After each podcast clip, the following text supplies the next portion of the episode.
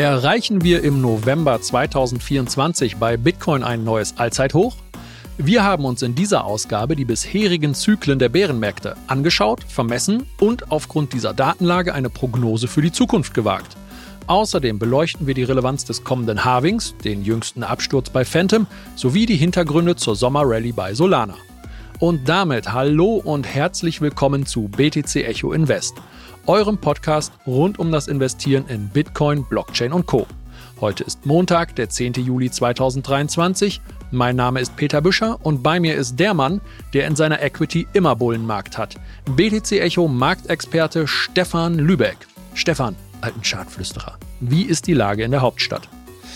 Puh, tatsächlich ähnlich müde wie der Kryptomarkt aktuell. War viel los in der Hauptstadt am Wochenende und ich das ganze Wochenende unterwegs. Und bei dir? Ja, schön. Ja, bei uns war Kindergeburtstag in der Familich, wie der Kölner sagen würde, oder Mischpoke, wie der Münsteraner das dann nennt. Das war ein schöner Tag und ansonsten ist es eigentlich irgendwie so der permanente Versuch, irgendwie mit der Hitze klarzukommen.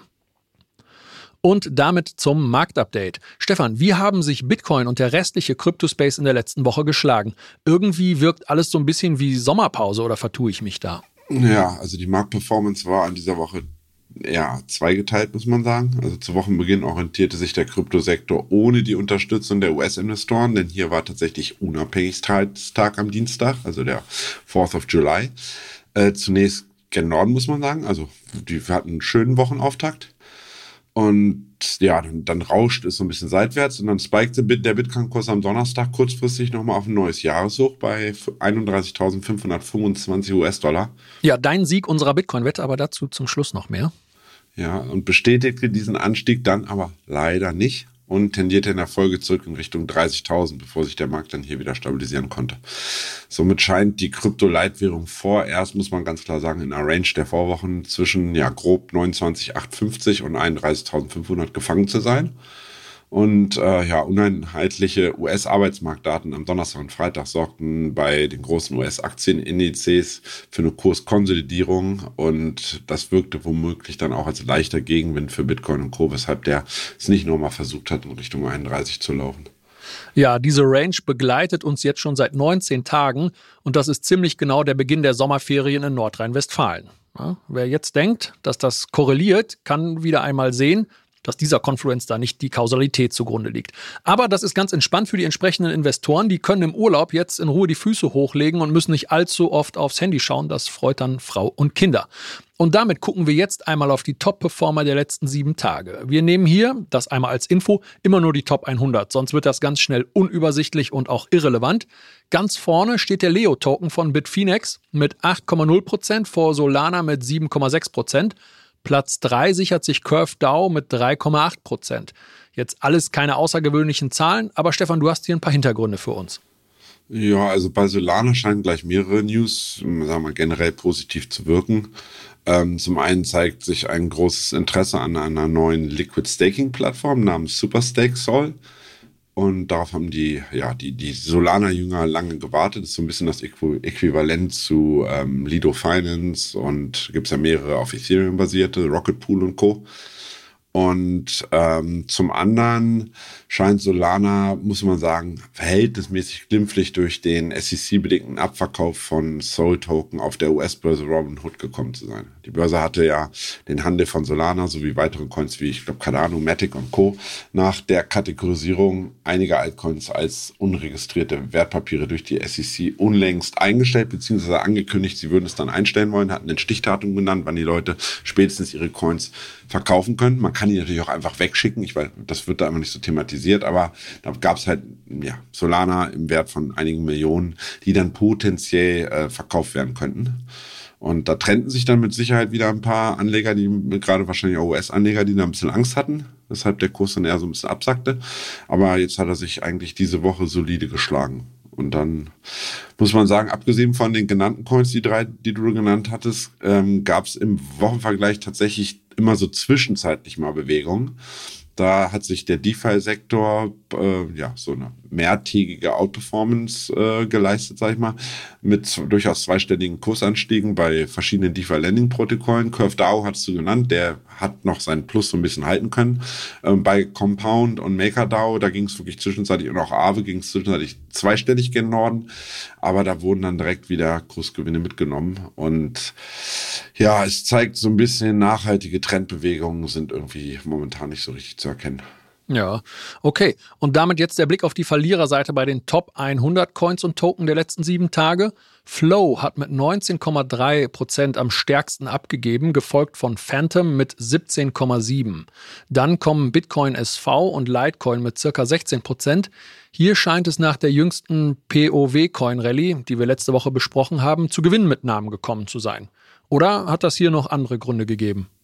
Äh, nee, definitiv. Also bei Bitcoin SV, Litecoin und dann auch äh, Bitcoin Cash, die waren ja zwischenzeitlich gut gelaufen, Ethereum Classic auch. Und dann haben die Leute natürlich direkt gesehen, irgendwann, Mensch, das ist, war ja eine ganze Menge, die die zugelegt haben. Dann nehme ich einfach mal Gewinne mit, was auch völlig sinnig ist in einem Seitwärtsmarkt, wenn Bitcoin nicht sozusagen trendet übergeordnet, ähm, dann sollte man auch einfach immer mal Gewinne mitnehmen, weil was da hast, hast du. Ist ja immer so die Aussage, ne? Und never let a winner turn into a loser ist so die Standardaussage eines Traders, die man beherzigen sollte. Ähm, einzig tatsächlich, was ich so gesehen habe, ist der Sell-off bei Phantom wirklich äh, newsbasiert, äh, weil der Kurs des Layer One Ökosystems wird aktuell von den Unsicherheiten rund um das Projekt Multichain, vielen ja, langjährigen Anlegern auch bekannt als damals AnySwap, äh, negativ beeinflusst. Da hatte nämlich am vergangenen Donnerstag News die Runde gemacht, wonach es beim Multichain zu unerklärlichen äh, Mittelabflüssen kam, beziehungsweise großen Coinverschiebungen. Da hatten wir auch eine Schlagzeile zu in der Vorwoche. Insgesamt flossen da tatsächlich Coins mit einem Wert von 126 Millionen US-Dollar von Multichain-Wallets ab. Und zwar haben dann mittlerweile als Reaktion darauf Tether wie auch Circle, also die beiden großen Stablecoin-Anbieter, gut die Hälfte ähm, der Stablecoins, ungefähr 65 Millionen US-Dollar, hieß es heute Morgen, eingefroren erstmal, um zu sehen, was passiert da. Wurden die gehackt? Was ist der Hintergrund?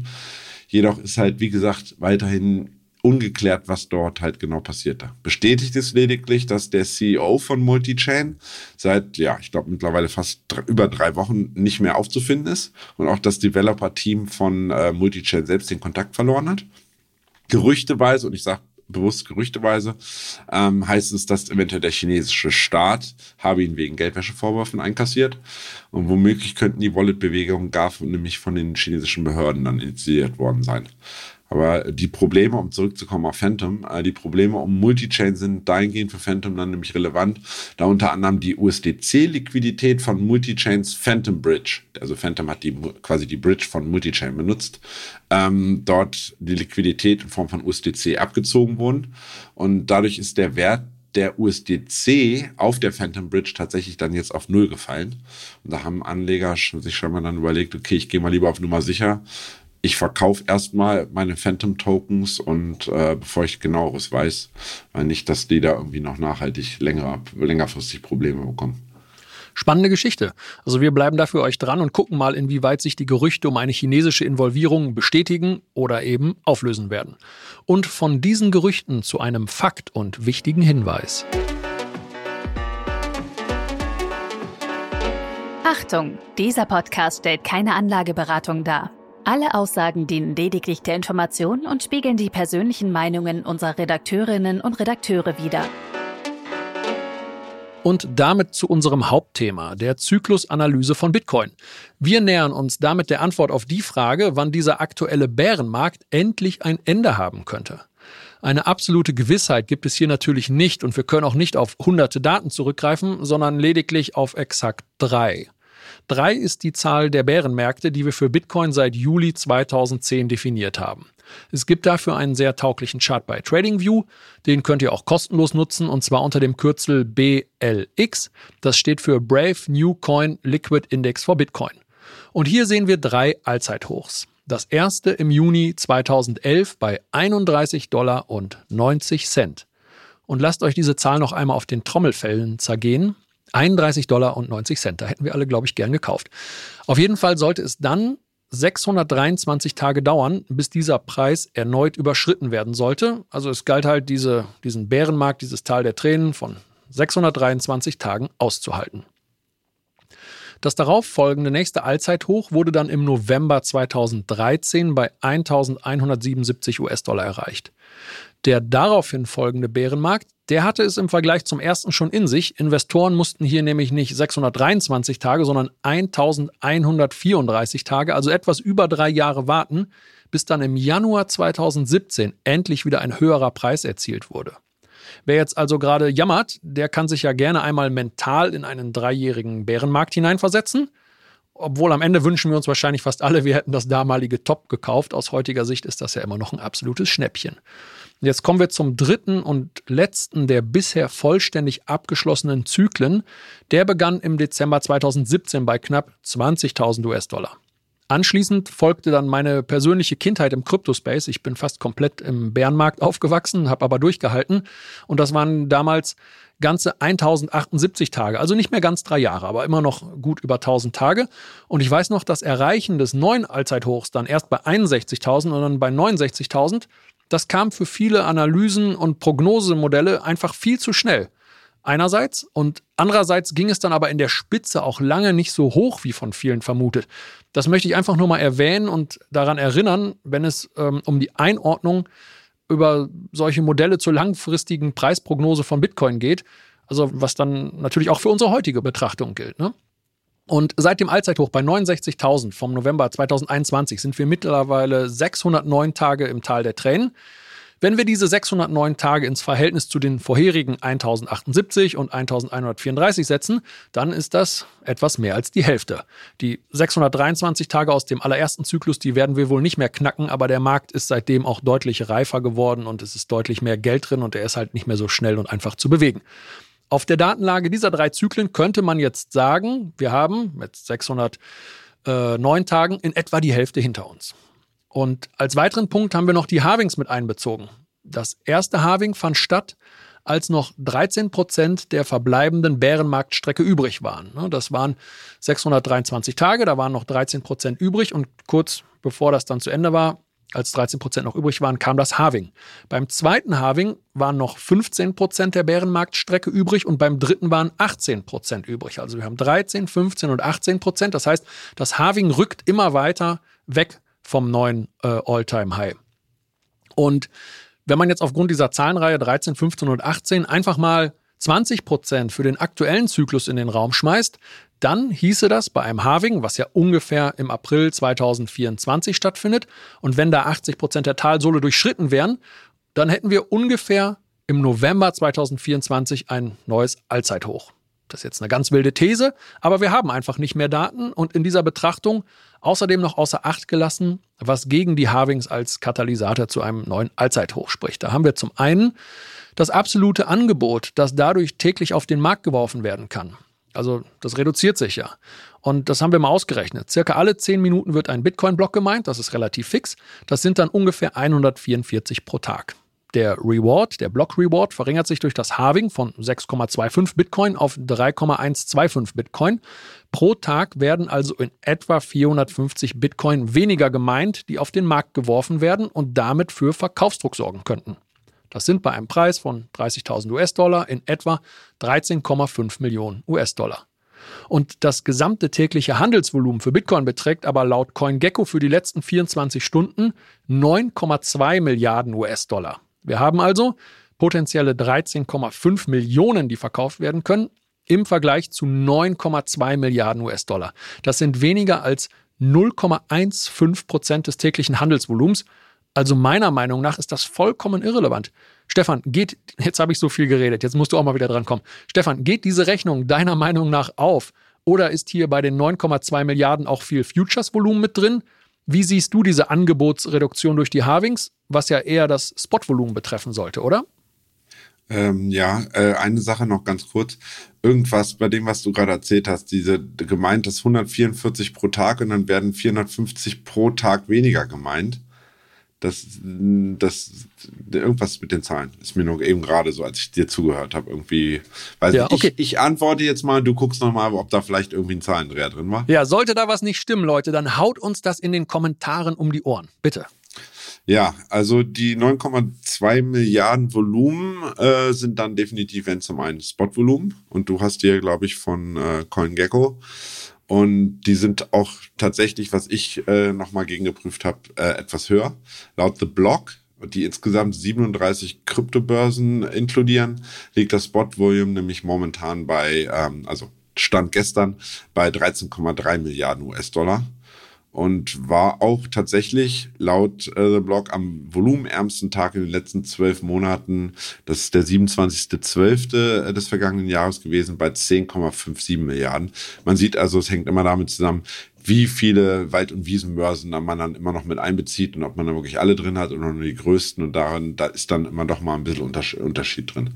Ähm, jetzt kommen wir zum Future-Volumen. Das Future-Volumen ist nämlich ungleich höher und beträgt momentan auch Stand gestern, rund 65 Milliarden US-Dollar. Da sieht man also selbst am Tag des relativ gesehen stärksten Spot äh, Volumens im Verhältnis zum Future-Volumen, das war am 7. Januar diesen Jahres, war das Future-Volumen immer noch rund ein Drittel höher als das Spot-Handelsvolumen.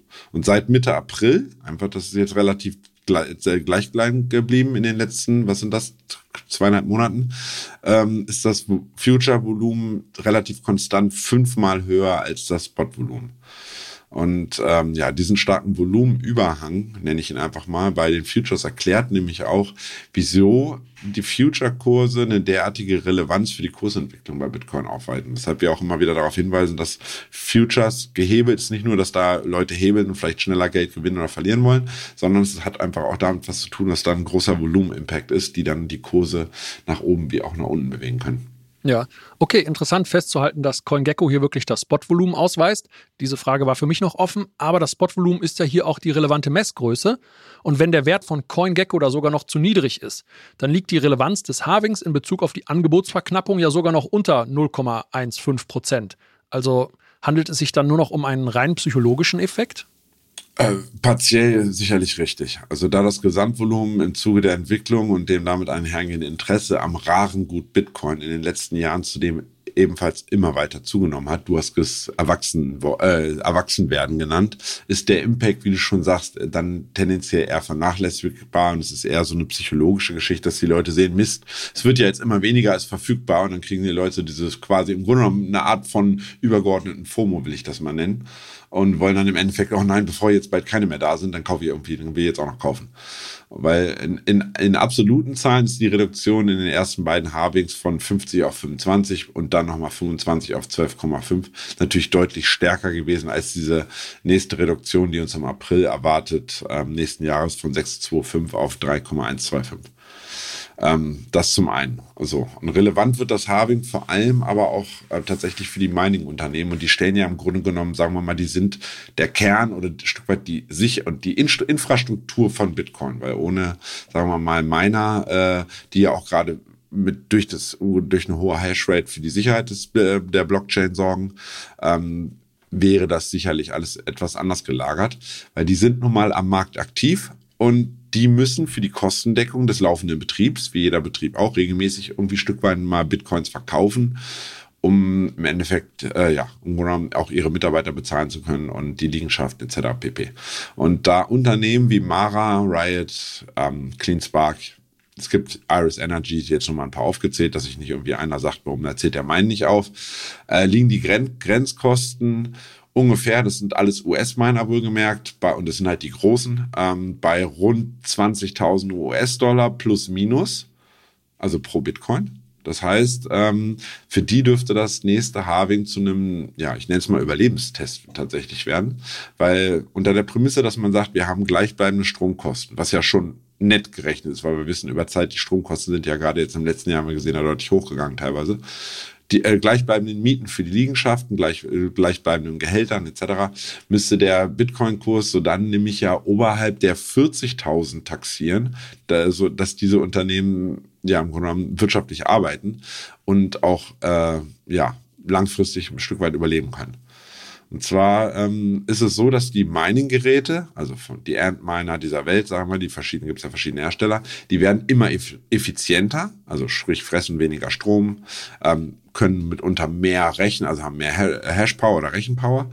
Aber durch die damit gleich einhergehende sukzessiv steigende Bitcoin-Hashrate steigt dann die Bitcoin Difficulty Rate, also die Schwierigkeit, die Matheaufgaben zu lösen, um Coins als Reward zu bekommen, ebenfalls sukzessive weiter an. Und aktuell steht diese laut Glassnode wieder auf einem frischen Allzeithoch. Das ist auch ähm, eigentlich in den letzten Monaten mit so einem kleinen Dip dazwischen mal immer der Fall gewesen. Also das fällt im Grunde genommen eigentlich immer nur ab, wenn zum Beispiel irgendein Miner pleite geht, dann sagen wir mal 20.000 Geräte abgeschaltet werden dann gibt es da einen kleinen Dip, aber guckt man in den übergeordneten Chart, ähm, sieht man, dass der immer weiter gen Norden strebt. So, weil ähm, insbesondere dann, wenn die großen Mining-Unternehmen neue Mining-Rigs anschließen, wie zum Beispiel unlängst Iris Energy und CleanSpark waren, Riot, die haben jetzt auch gerade, ich glaube, 40.000 neue Miner wieder angeschlossen. Also sieht man, die haben da wirklich eine Art Verdrängungskampf oder die kämpfen auch gegeneinander. Und ähm, das dürfte meiner Meinung nach im Zuge des nächsten äh, Mining-Termins dann wirklich in eine neue Phase übergehen. Und dann werden im Endeffekt nur die kapitalstärksten, beziehungsweise die Miner, die Zugriff im Endeffekt auf die günstigsten Strompreise weltweit haben, langfristig überleben können.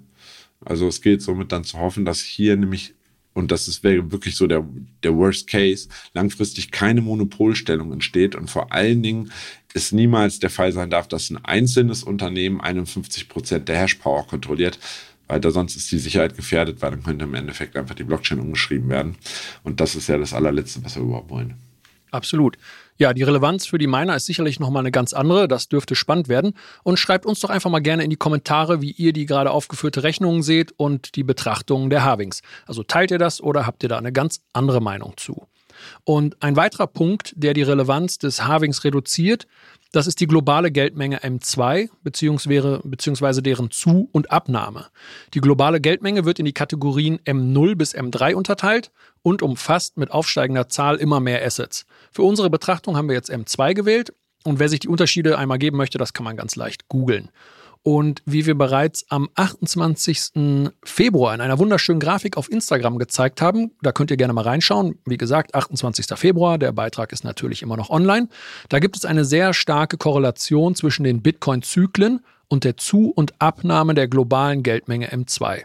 Vereinfacht gesagt ist dort zu sehen, dass wenn die Geldmenge durch finanzpolitische Maßnahmen abnimmt, auch Bitcoin im Preis sinkt.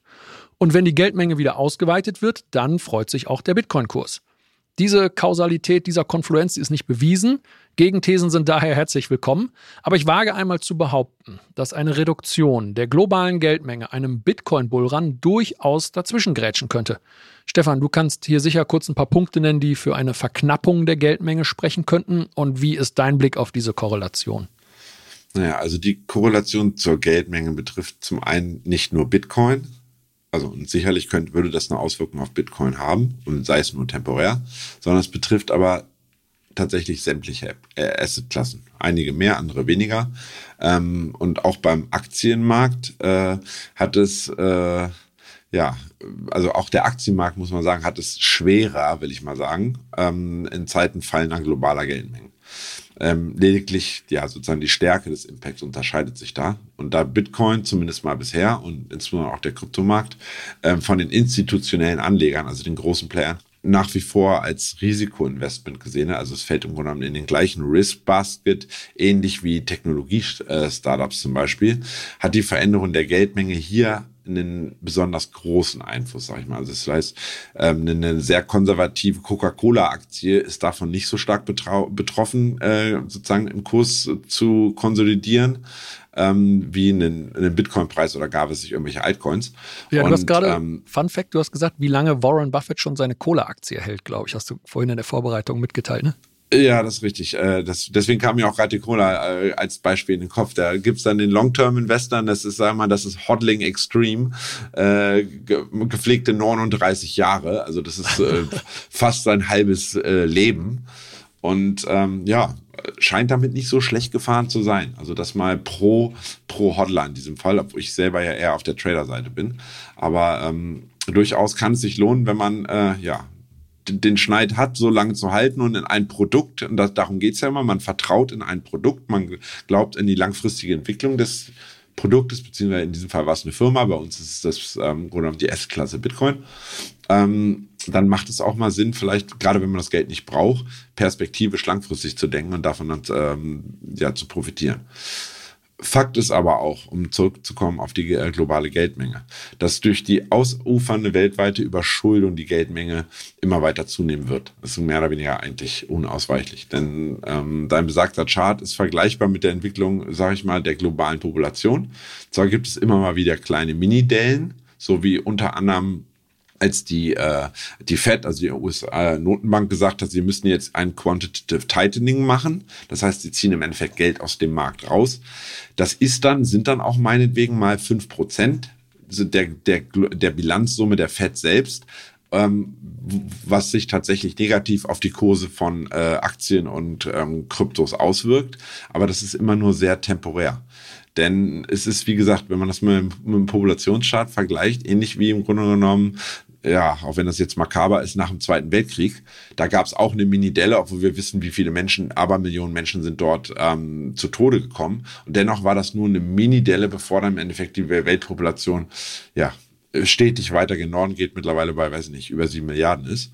Und ähnlich ist es tatsächlich mit der steigenden Geldmenge, welche sich, muss man sagen, in den, insbesondere in den letzten 30, 40, ja, 30 bis 40 Jahren in Folge vor allem der Abschaffung des Goldstandards und einer ausufernden Schuldenaufnahme durch die Staaten, insbesondere bei uns, also insbesondere westliche Industrienationen, auch in ihrer Geschwindigkeit nochmals beschleunigt hat. Und jetzt ist es mittlerweile so, dass auch China mittlerweile nur noch Schulden aufnimmt und also im Grunde genommen das Gleiche macht, was die USA vor ja, 20 Jahren begonnen haben. Da eifern die jetzt äh, kräftig hinterher. Jetzt geht es im Grunde genommen darum, wer am schnellsten am meisten Schulden gefühlt irgendwie aufnimmt. Aber das klingt nach keinem guten Wettrennen. Ja, richtig. Und ausgehend von dieser Situation und das ist ja im Grunde genommen das, was wir auch, deswegen halten wir auch Bitcoin, ist meiner Meinung nach ein Kursanstieg ähm, von Bitcoin gerade wegen seiner begrenzten Gesamtmenge. Also der maximal 21 Millionen Stück. Wir wissen, es ist im Endeffekt weniger verfügbar, weil ein Teil halt verloren gegangen ist. Ähm, Harving hin oder her, Harving ob 6,25 auf 3,125 etc. pp sowieso unausweichlich. Einzig ein ja, weltweit konzertiertes Verbot von Bitcoin durch sämtliche relevanten Nationen, das würde ja bedeuten, China und USA machen zusammen was gleichzeitig, was wiederum mehr oder weniger zumindest aktuell eher auszuschließen ist, äh, könnte hier meiner Meinung nach eine Gefahr für die Wertentwicklung perspektivisch darstellen.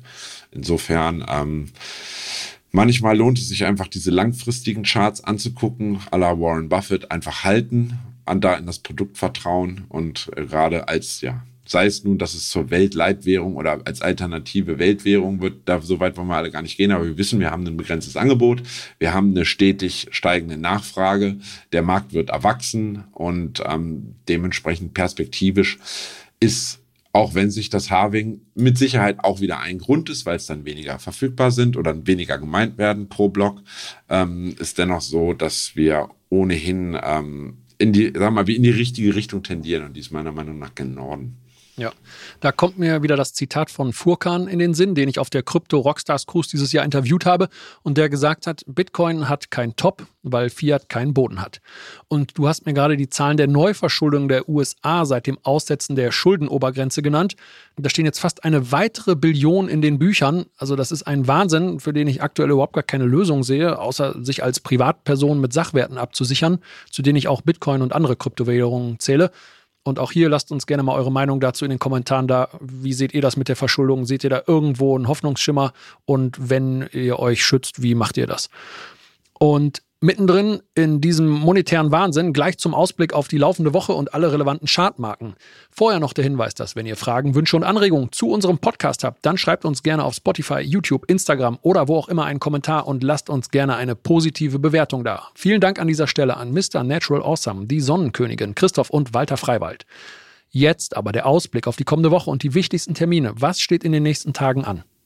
Ja, also die Woche steht, kann man sagen, ganz im Zeichen neuer Inflationsdaten aus Deutschland äh, und den USA. Also während ähm, für Deutschland wieder mit leicht, tatsächlich mit leicht steigenden Verbraucherpreisen gerechnet wird, von 6,4 im Jahresvergleich auf, äh, von 6,1 auf dann 6,4, was ich tatsächlich nicht glaube, weil die Zahlen für Europa, die kamen gerade in der Vorwoche und die waren rückläufig. Und das würde bedeuten, dass Deutschland diametral zum Rest in Europa läuft, sehe ich noch nicht. Ich weiß nicht, was die da berechnet haben. Das wirkt für mich persönlich irgendwie falsch. Ich kann ja falsch liegen, aber ich glaube, wir liegen drunter. Also wir werden nicht auf 6,4 hochgehen. Unabhängig davon ähm, wird vor allen Dingen für die USA und das ist ja, muss man sagen, der relevante die relevante Kennzahl, mit einem Rückfall der CPI-Daten auf 3,1 Prozent im Jahresvergleich äh, gerechnet.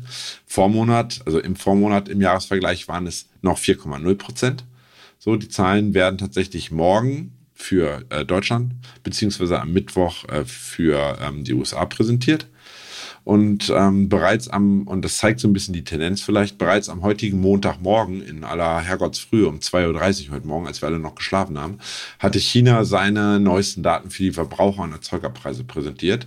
Und China weist laut der neuesten Daten bei den Verbraucher- wie auch den Produzentenpreisen tatsächlich eine deflationäre Tendenz aus. Also wie schon im Vormonat ging die Inflationsrate, also die, die Verbraucherpreise, um 0,2 Prozent zurück. Und im Jahresvergleich ähm, blieb sie somit dann tatsächlich unverändert.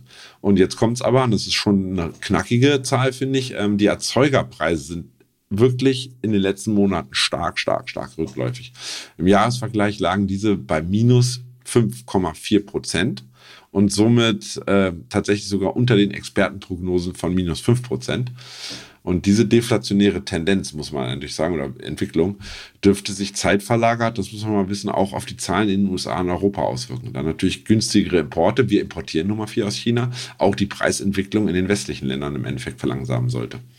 Wäre ja nicht schlecht. Also die Erzeugerpreise sind den Endverbraucherpreisen ja immer vorgelagert, denn die produzieren erst das, was dann später verkauft werden kann. Und was kann das dann für den Kryptomarkt bedeuten? Unter der Prämisse, dass die Verbraucherpreise in den USA weiter rückläufig sind und sich ja diesen, dieser Marke von 3% sukzessive weiter annähern. Egal, ob sie dann im Endeffekt bei 3,2 rauskommen oder die, die 3,1 getroffen werden, der Analystenerwartungen, dürften die Märkte meiner Meinung nach positiv reagieren. Hat nämlich auch damit was zu tun, dass ähm, ja im Grunde genommen Ende Juli ist tatsächlich die letzte äh, Leitzinsentscheidung ähm, für den Sommer sozusagen, weil dann haben sie einen Monat Pause und dann geht es erst im September weiter. Ähm, dafür relevant. Und ähm, man muss allerdings sagen, dass Anleger werden gerade in den USA auf die Entwicklung der Kerninflationsrate schauen. Das war so ein bisschen das Sorgenkind in den letzten Monaten. Also die, die Gesamtverbraucherpreise gingen zurück, aber die Kerninflationsrate war relativ persistent und hat sich ähm, sukzessive ja nicht so stark verringert, wie die Analysten das gehofft hatten. Und diese Rate ist aber für die FED ein wichtiges Maß ähm, bei der Bestimmung für ihre Maßnahmen ähm, auf geldpolitischer Seite. Also liegt die Kerninflation im Monatsvergleich unter den Erwartungen. Die erwarten tatsächlich jetzt 0,3 Prozent, äh, also im Vergleich zum äh, Vormonat. Ähm, und das liegt da drunter. Könnte sich dann nämlich Fed-Chef Paul da abermals dazu entscheiden, die Leitzinsen bei der Sitzung Ende Juli vorerst erneut zu pausieren. So, aktuell geht der Markt, und das ist relativ verrückt, weil die in den letzten Vorwochen, also in den letzten Wochen sind gefühlt jeden Tag hat irgendein Fettmitglied geredet und da seinem Senf dazu gegeben, wie er das irgendwie gerade alles sieht, ähm, ist die, die, also erwartet der Markt so rum, mittlerweile zu 93 Prozent, dass wir Ende Juli eine weitere Zinserhöhung um 0,25 Prozent sehen könnten. Jetzt müssen wir sehen, ob die schon, wie, wie stark das schon eingepreist ist. Aber gerade so eine Überraschung bei den Inflationsdaten, die dann optimalerweise mal unter den ähm, Expertenerwartungen liegen, dürfte dann nämlich auch bei der FED wieder ein wenig Grübeln verursachen, ob sie denn tatsächlich dem Markt noch eine weitere 25 Basispunkte reindrücken wollen oder nicht. Ja, wobei ich finde, das ist eine ganz spannende Entwicklung. Alle wollen ja, dass die Zinsen im Prinzip gesenkt werden, oder beziehungsweise natürlich muss die Inflation mitspielen, aber alle warten ja im Prinzip auf die Zinssenkung. Und die Vergangenheit hat gezeigt, dass mit der Zinssenkung dann eigentlich die Märkte erstmal auf Tauchstationen gegangen sind. Also irgendwie, wenn das sich wieder bewahrheiten sollte, dann steht uns das alles noch erst bevor. Ähm, gut, dann gib uns einmal bitte die konkreten Kursziele für Bitcoin. Ja, also der Bitcoin-Kurs ist momentan, hat man ja schon anfangs gesagt, weiterhin in einer engen Range gefangen. Womöglich Teil des wohlerärmeren oder volatilitätsärmeren Sommers. Und solange wir uns zwischen Unterseite 29,850, Oberseite grob 31.500 bewegen, gilt es entweder diese Range zu traden oder die Füße still zu halten mit dem Schirmchen Margarita am Pool zu liegen ähm, und optimalerweise dann vielleicht einfach mal den nachhaltigen Ausbruch abzuwarten. Weil ähm, entweder man tradet, wie gesagt, und oben Short, unten Long.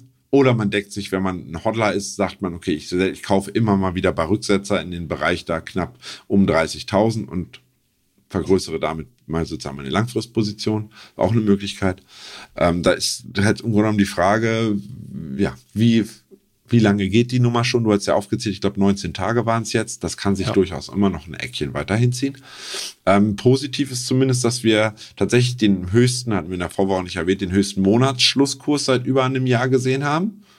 Auch mal Applaus.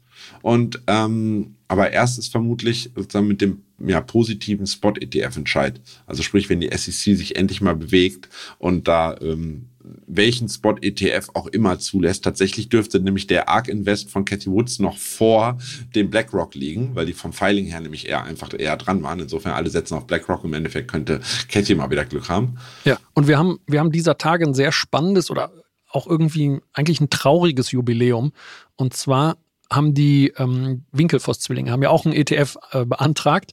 Und dieser Antrag ist am 1. Juli zehn Jahre alt geworden. Das heißt, seit zehn Jahren warten wir im Prinzip, unabhängig von BlackRock und Katie und weiß der Geier was wem, Fidelity, warten wir auf, auf, den, auf die Zulassung eines Bitcoin-Spot-ETFs, der aus welchen Gründen auch immer von der SEC einfach nur stumpf verhindert wird. Ja, also ich sag mal, mal gucken, wie weit wir größere Bewegungen überhaupt vorher sehen. Ähm, mitunter kann es aber noch tatsächlich Monate dauern. Da lag ich auch ein bisschen, ich hatte so ein bisschen über das Netzwerk der letzten angekündigt, kann sein, dass die SEC jetzt wirklich ganz schnell arbeitet. Dem war dann wohl nicht so.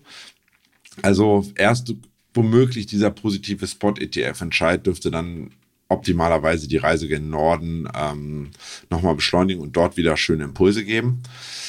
Ähm, jetzt zu meinen Zahlen. Ähm, brechen wir per Tagesschluss über dieses bisherige Jahreshoch vom letzten Donnerstag aus und überwinden so dann auch die Marke von 31,755. Das ist so, ich weiß, das sind nur lediglich, das sind nur ein Prozent oder noch nicht mal ein Prozent über dem bisherigen Jahreshoch. Erst dann kommt wirklich der Bereich 32.400 bis 500 ungefähr ähm, in den Blick und da ist dann auch die nächste Vorentscheidung zu erwarten. Hier befindet sich unverändert die, ich habe sie in der Vorwoche Make-or-Break-Zone genannt, das ist weiterhin ja, der Fall. und das Bollwerk. Genau, das gute Bollwerk. Ja, das ist auch tatsächlich charttechnisch einfach ein Monster-Bollwerk, muss man sagen. Absolut. Ja. Und nur wenn dieser Bereich pulverisiert wird, und das sehe ich nicht beim ersten Anlauf, sondern äh, wenn wir uns jetzt aktuell schon so schwer tun, dann werden sie nicht einfach die 32.500 rausnehmen, so als wäre da gar nichts gewesen. Ähm, dann wäre für mich irgendwann, und das ist, glaube ich, nicht definitiv nicht nächste Woche dran, irgendwann ein, Durchmarsch in Richtung 34.750 als nächster relevanter Widerstandsmarke möglich. Okay. Und wie sieht es auf der Unterseite aus? Also wir wissen ja momentan durch die letzten, ja, letzte Woche auch wieder, bei 29.850 sind die Bullen am Start da stehen sie und warten und da lassen sie erstmal nach unten nichts durch. Also Umkehrschluss heißt es, wird die gebrochen, wäre das ein erstes Zeichen der Schwäche und könnte dann eine Folgekonsolidierung in Richtung 29.500 aktivieren. Das ist auch das Tief vom, das letzte Zwischentief vom 23. Äh, nee, Quatsch, vom 30. Juni, also den letzten Handelstag im Juni. Und wird die gebrochen, und damit dieses Verlauf sich unterschritten, dann rückt äh, tatsächlich der Bereich um 28.800 in den Blick und kommen die Bullen dann auch wirklich hier nicht zurück, könnte der Bitcoin-Kurs ähm, dann deutlicher Luft holen, dann kommt 28.000 glatt. Maximale bärische Kurs sehe ich unverändert bei 27.500, aber das ist glaube ich noch ein bisschen früh, um jetzt die einfach mal auszurufen. Aber spätestens hier rechne ich dann tatsächlich mit einem neuen bullischen Impuls, ähm, was und da müssen wir sehen, was für einen Rückfall in diese Chartregion sprechen könnte, ist, und wir hatten das vorhin ja im Hauptthema angesprochen, tatsächlich das in den letzten, ja, sukzess, in den letzten Monaten eigentlich äh, sukzessiv fallendes Spotvolumen. Wir haben immer mal Tage gehabt, wo das wieder ein bisschen hochgegangen ist, zum Beispiel an dem Tag, als es hieß, BlackRock feilt jetzt. Aber insgesamt ist das Spotvolumen einfach rückläufig. Sprich, es wird äh, momentan der, der Markt wird bewegt durch Futures. Futures, das finden Market Maker super, wenn sie Volumen reinkriegen. Haben wir dann nicht wirklich starkes Spotvolumen, also dass Leute wirklich physisch Bitcoin kaufen, ähm, könnte das dafür sprechen, dass wir dann auf der Unterseite nochmal hinfahren. Man nennt das auch Luft holen und ähm, ja, wie gesagt, das Spot ETF, ja, nein, wann kommt er endlich, dürfte da so ein bisschen im Raum stehen und ein bisschen das vernebeln oder die ganze Situation so ein bisschen erschweren. Weil jeder momentan, jetzt will natürlich keiner zu, zu, zu früh zucken und zu früh reinkaufen. Und da, da ist so ein bisschen der, der, wie sagt man, der Pfeffer, äh, der Hase im Pfeffer begraben oder was? Ich bin immer so schlecht mit so Sprichworten, aber du, ich glaube, ihr wisst, was ich meine. Ja, da liegt der Hase im Pfeffer. Ja. ja. Also das sind so die Marken, die ich aktuell sehe. Okay, danke dir. Und kurz vor dem Ende noch unsere Bitcoin-Wette. Die geht diese Woche an dich, denn Bitcoin ist nicht nur auf 31.400 US-Dollar, wie von dir genannt, sondern sogar bis zu den 31.500 US-Dollar hochgeschossen, hat somit deinen Zielbereich abgearbeitet und dann aber auch direkt wieder die Biege gen Süden gemacht. Damit werden die Karten jetzt wieder neu gemischt für uns beide und als Gewinner der letzten Woche lasse ich dir den Vortritt mit einem neuen Tipp. Ja, also je länger das Gewürge am Markt, und so nenne ich das momentan, ich mag so eine Märkte nicht so wirklich, ähm, geht, desto wahrscheinlicher wird tatsächlich ein Luftholen an den Märkten, das hatte ich ja gerade schon mal angesprochen, bevor im Endeffekt wieder mit Schwung nochmal neu angerannt wird. Da dieses jedoch allgemein bekannt ist und jeder ja im das weiß, vielleicht hat er das auch hier mal gehört und setzt jetzt deswegen da drauf, setze ich tatsächlich mal auf positive Impulse durch die fallenden US-Verbraucherpreise jetzt am Mittwoch oder und Erzeugerpreise am Donnerstag und werfe als äh, Zielmarke für diese Woche einfach mal die 31.755 in den Ring. Okay, ich bleibe meiner Linie treu. Ich gebe wieder mal den Bären und vermute die 29.269 oder 28.500. Also ich sag mal 28.500. Einfach zum Festlegen. Und damit top die Wette gilt. Damit bedanken wir uns bei euch fürs Zuhören und wünschen euch einen guten Start in die neue Handelswoche. Ja, eine sonnige und erfolgreiche Handelswoche.